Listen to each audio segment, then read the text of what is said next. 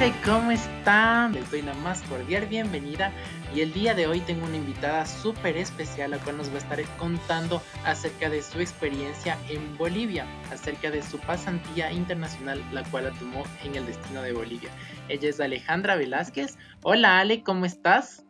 Hola, hola Mateo, muy bien, gracias. Pues la verdad, muy feliz de poder compartir mi experiencia porque tomen esa experiencia porque te cambia la vida. De verdad, eh, es algo que te marca no esperas que, que, vaya a impactar en tu vida como lo hace, o por lo menos en la mía como la hizo.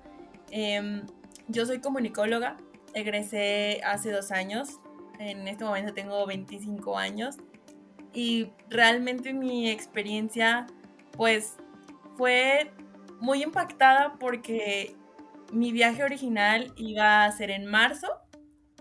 Yo tenía mis boletos. Cuando, bueno, aquí en México nos dijeron semáforo rojo, todo mundo a sus casas. Entonces me quedé con mis boletos de un lado y mis maletas en el otro.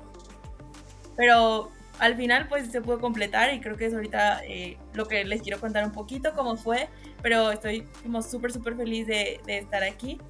Em, como dices, mi experiencia fue profesional. Eh, repito, yo soy comunicóloga y actualmente pues trabajo en marketing en una escuela de fútbol. Qué chévere, mi Ale, qué chévere, me encanta. Muchísimas gracias también por tu tiempo y por este espacio.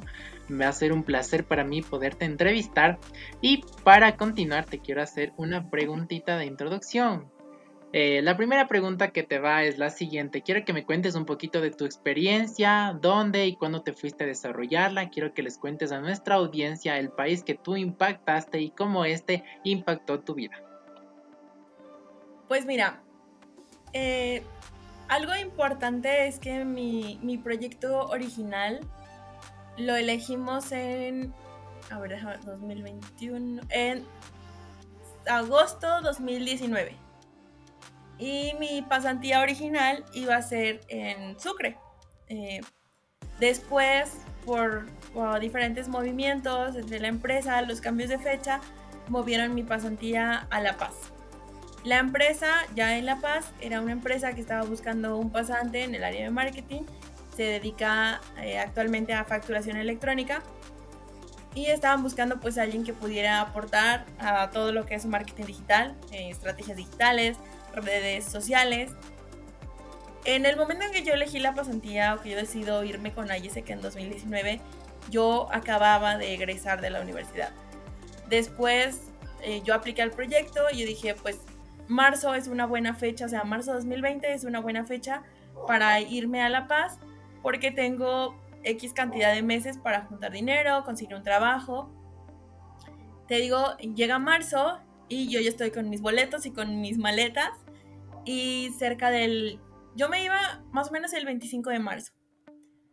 Y por el 18 de marzo es que aquí en México, que es donde yo soy, dicen, ¿saben qué? Nadie puede salir del país y dicen en, Bolivia, pues nadie extranjero puede entrar al país.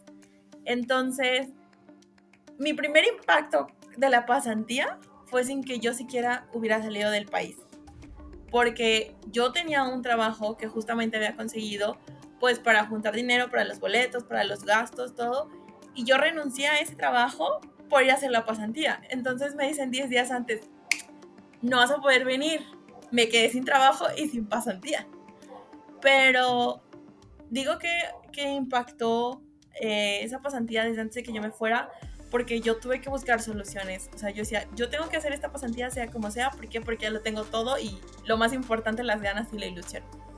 Entonces, ¿qué pasa? Pues que yo decido emprender aquí en México. Sin siquiera, por digo, sin siquiera yo haberme ido, yo hice un cambio radical, decido emprender. Yo en ese momento era Ayeseca y pues estaba rodeada de las personas adecuadas para ese momento para que mismos Ayesecos me dijeran, yo te apoyo, yo te ayudo, te asesoro, necesitas esto, necesitas el otro. Y la verdad es que eh, fue muy bonito. Entonces ahí fue como otro, otro choque porque decía, ¿y ahora qué? La verdad es que tanto Leslie como Hendrik son dos personas hermosas que fueron unos angelitos en mi vida para ayudarme con, con todo respecto a ese viaje. Pero eh, Hendrik empieza a platicar conmigo y me dice, es que la empresa necesita que vengas ya, o sea, lo más pronto posible. ¿Por qué? Porque ellos pues necesitaban eh, ese apoyo en su área de marketing. Pero yo le dije, ¿sabes qué, Hendrik? Es que yo no puedo entrar a Bolivia. En ese momento ya era más o menos julio y ya se podía salir de México, pero en Bolivia no podía autorizar. Entonces fueron como meses súper, no sé, apretados en tiempo, porque aparte yo solamente tenía la oportunidad de cambiar los boletos una vez. Después de muchos sube y baja de habla y llama y un montón de trámites, pude ir a Bolivia en noviembre del año pasado, eh, más o menos como el 14. Duró dos meses y medio mi, mi pasantía y como lo decía hace rato, es como de las cosas que no me arrepiento de haber hecho en mi vida, a pesar de todo el sube y baja que fue, porque realmente el trámite de esa pasantía duró más de un año. Claro, me imagino, y como tú bien lo dices, estabas en el limbo, estabas en el limbo en ese momento, pero estoy seguro de que si tuvieras la oportunidad de volverlo a hacer, tú lo harías. La verdad sí. Estoy seguro de aquello. Qué chévere, me alegro muchísimo, Ale. Ahora quiero preguntarte, ¿crees que tu experiencia profesional en Bolivia aportó a tu conocimiento y a tu desarrollo laboral? Sí, aportó eh, e impactó en que yo iba al área de marketing, aunque yo no soy mercadóloga, pues tengo ese conocimiento de, de marketing digital. Y cuando yo voy a Bolivia, me doy cuenta de que hay un paralelo profesional increíble entre México y La Paz, especialmente, que es a donde yo iba a trabajar. México tenía una o tiene actualmente una perspectiva totalmente diferente del marketing a lo que ustedes, pues, bueno, a lo que Bolivia como país conoce. Entonces, yo iba con una estructura de voy a hacer esto, voy a hacer esto, voy a hacer esto, porque eh, a donde yo iba, como les decía, era una empresa de facturación. Y aquí en México las empresas de facturación tienen alrededor de 10 años existiendo. Entonces cuando llego allá me dicen, no, es que esto es nuevo en Bolivia. Y yo dije, ¿cómo que nuevo? O sea, ese fue mi primer impacto. Dije, ¿cómo que nuevo? Porque nosotros tenemos 10 años, 10 años haciéndolo y pues hay, digamos, cosas muy avanzadas, especialmente en el marketing para esa área. Entonces, fue más bien una cuestión de adaptación, de decir, yo lo sé hacer, pero yo lo sé hacer para, para mi país o para mi trabajo, con el adelantado que esté, ¿no? Entonces tengo que adaptarme a todo Bolivia, o sea, no, no solo al trabajo, sino cómo ve la gente, cómo ven los bolivianos el marketing, cómo impacta en ellos un, una nueva forma de, de pago, que especialmente es la facturación electrónica. Y tuve que abrir mi perspectiva, que es algo que creo que las personas no estamos muy acostumbrados. O sea, te dicen, haz esto y no estamos más acostumbrados a ver de lo que ven tus ojos derecha, izquierda y frente. Entonces, amplió mucho mi perspectiva de las necesidades realmente de las personas al, país a donde te movías. Fuese México, fuese Bolivia, ibas a otro lado, tenías que adaptarte a la situación. Sí, sí impactó profesionalmente. Wow, qué increíble, qué increíble. Estoy seguro de que ese impacto fue para bien, ¿ok? Qué chévere, Ale. Eh, otra cosa que te quiero preguntar es, ¿cuál era tu principal ambición en realizar la pasantía internacional? Mira, mi, mi principal ambición era más personal que profesional. Porque yo terminé la universidad y, y, no sé, yo creo que a mucha gente le pasa que la gente con la que terminas la universidad empieza a casarse, a tener hijos, a viajar a otro lado del mundo, a hacer muchas cosas y te empiezas a quedar como en ese en esa orillita de qué estoy haciendo, qué estoy haciendo, qué estoy haciendo. Entonces, la principal aspiración era personal, era salir de mi zona de confort. Yo no sabía a qué me iba a enfrentar porque eh, yo nunca había salido de México. O sea, para mí Bolivia fue la primera vez que yo salí del país y salí sin mis papás, salí sin, sin nada, o sea, obviamente no conocía otro aeropuerto, yo decía, ¿y si me pierdo? ¿Y si me roban? ¿Y si yo soy muy distraída? Entonces yo decía, ¿y si pierdo algo en el aeropuerto? ¿Y si pierdo el pasaporte? Entonces era salir de mi zona de confort. Esa era mi principal ambición. Wow. Ahora para tu audiencia quiero que le cuentes qué recomendación le puedes brindar para una persona que quiere aplicar a una pasantía actualmente. Ese tip clave que le puedes recomendar. Que se diviertan. O sea, que, que lo disfrutes. Muchas veces vamos a otro lado con el qué dirán y si hago esto y si me pasa esto. Y realmente ya estando en otro país dices, a estar aquí tres meses, quién sabe cuándo vuelva a pisar Bolivia o Ecuador o Chile o lo que sea. No pasa nada. O sea, no pasa nada si me pierdo en el camión, no pasa nada si me equivoco de calle. Eh, sí, o sea, que, que, lo disfrutes porque solamente vas a estar ahí una vez y tal vez regresas a tu casa y digas, ay, me hubiera gustado hacer tal cosa en el país donde fui. Ese sería uno. Dos, que no den por sentado nada. o sea, creo que solemos ser poco precavidos, sobre todo en cuestión de presupuesto.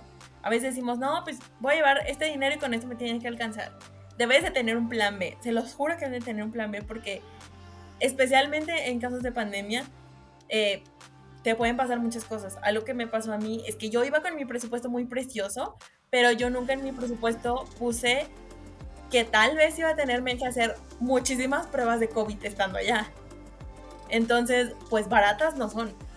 Y obviamente eso alteró mi presupuesto porque me hice la prueba de COVID fácil unas cinco veces en esos tres meses.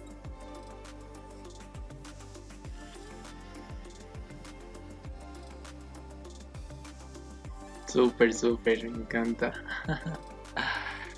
Ahora quiero que me cuentes un poquito, ahorita tú que nos estás contando un poquito de acerca del impacto que esta experiencia tuvo para tu vida y para tu experiencia profesional. ¿Tú cuál crees que es el principal beneficio que aportó en tu vida esta pasantía o esta experiencia? Las personas. Eh, la gente que, que te deja el viaje es lo que más te marca. Y tienes que ir abierto a o darte la oportunidad de conocer personas. Si eres ayeseco, las mismas personas que están en Ayesec en otro país se vuelven tu familia. Y si no eres ayeseco, las personas que puedes conocer de Ayesec y las personas que puedes conocer en cualquier lado. Porque a veces a mí me pasó, o sea, hubo gente que, que en Bolivia vi una vez, porque me dijo, es que este camión te lleva a tal lugar pero esa persona se quedó marcada para siempre porque gracias a esa persona no me perdí. O algo que, que, me impactó mucho, sinceramente, que fue como de las cosas más especiales que me pasaron, em, pues fue que en, en vacaciones de diciembre, pues yo aproveché para viajar y fui a Tarija, un lugar muy bonito, por cierto, tienen que ir. Bueno, el caso es que Tarija yo me quedé en un hostal donde en ese hostal había una persona de Inglaterra, una persona de Las Vegas, mismas personas de Bolivia pero de otra ciudad. Eh, había una persona de Estados Unidos, o sea, de otra parte de Estados Unidos. Había una persona que era, creo que como de Rusia, por algo así, no me acuerdo bien de dónde era. Colombianos y argentinos. Todos iban solos porque pues esas son esas personas que se dedican a viajar y en Año Nuevo nadie tenía con quién pasarla. Entonces dijimos, pues cenamos todos aquí. O sea, hacemos algo de comida como de Colombia, algo de México, algo de Bolivia, etc. Los Estados Unidos dijeron alcohol, perfecto, es año nuevo, no hay bronca. Y fue una cena muy bonita, o sea, fue algo que, que yo nunca me hubiera imaginado que iba a empezar el año en una mesa con gente de tantos países. Y a lo mejor es gente que, no vuelvo a ver en muchísimo tiempo, porque simplemente el, que venía, o sea, el que estaba en Rusia está como complicado, ¿no? O la persona de Inglaterra. Pero esa, esa escena jamás, jamás se me va a olvidar. Entonces, sí, las personas. Estoy seguro, ¿no? Esa magia bonita y la suerte de poder encontrar con esas personas o ese choque cultural que estoy seguro que es lo que la organización te, te brinda es algo imprescindible y es algo increíble que puedes tú tener en tu vida. Recuérdanos, mi querida Ale, ¿Cuánto toma el proceso? ¿Cuánto te tomó a ti el proceso en ser aceptada por esta empresa en Bolivia? Pues el proceso normal dura, creo, aproximadamente 15 días.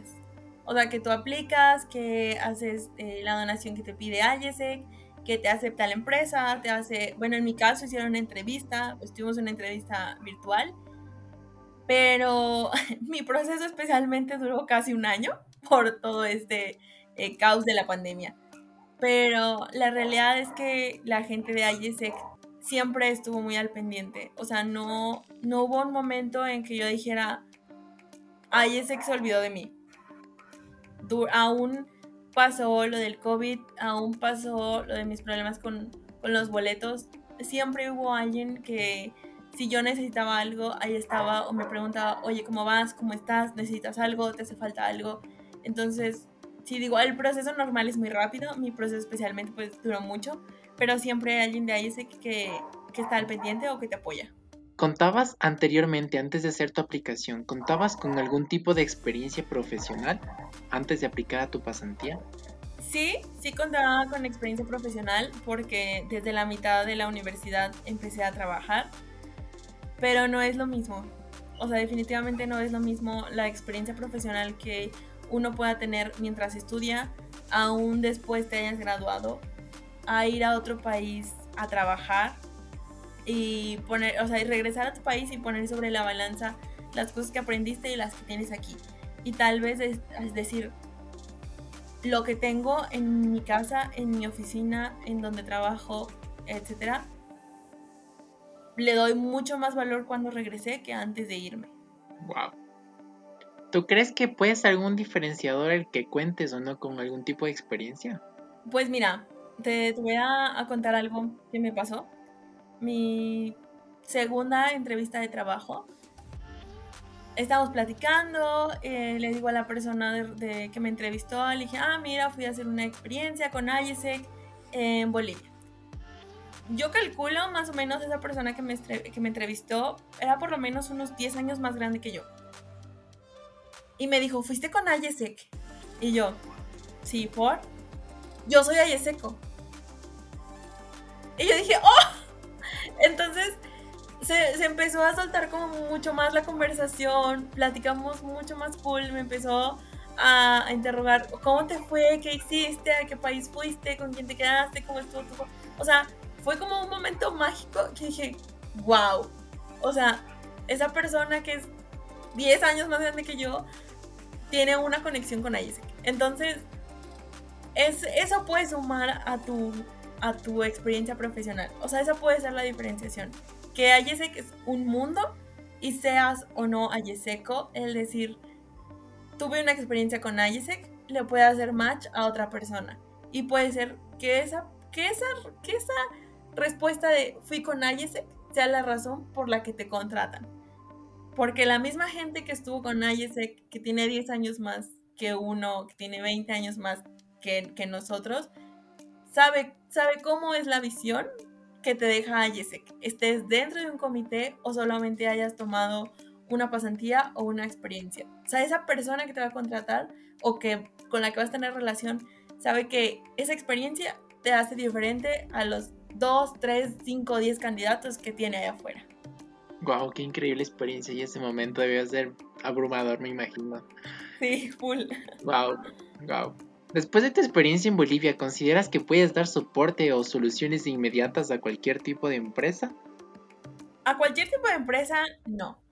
Porque yo soy mucho de la idea que no, no todo el mundo puede hacer todo. Después de la experiencia, ¿puedo dar soluciones en mi campo laboral? Sí, pero, ah, o sea, cualquier, o sea, tampoco como cualquier tipo de empresa.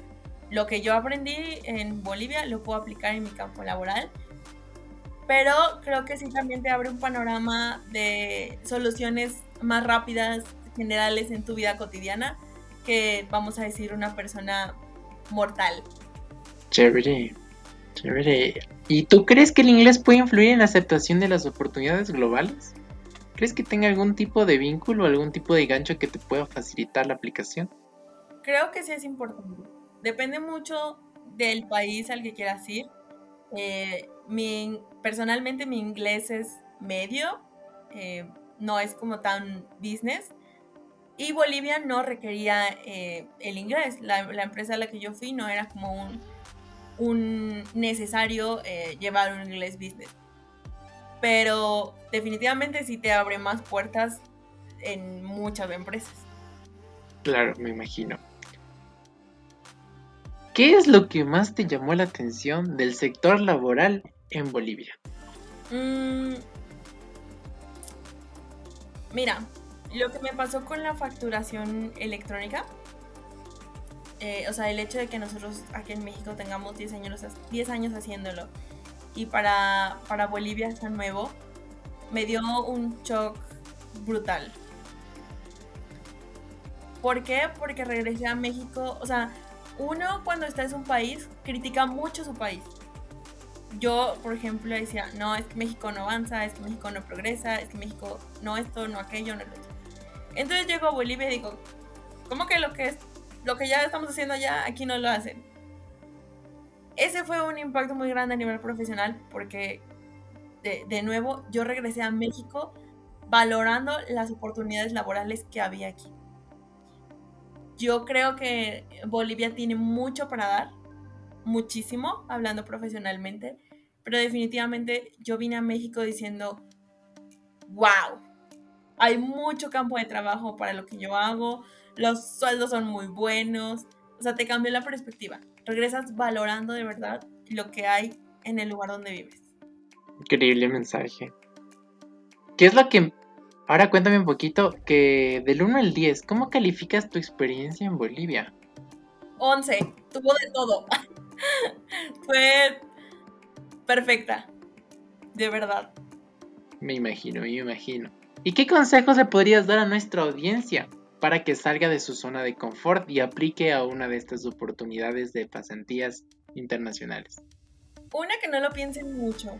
Cuando uno le da muchas vueltas a las cosas, se alarga y empieza a decir, ay, lo hago mañana, luego la siguiente semana, y así se te va un año y se te va la vida.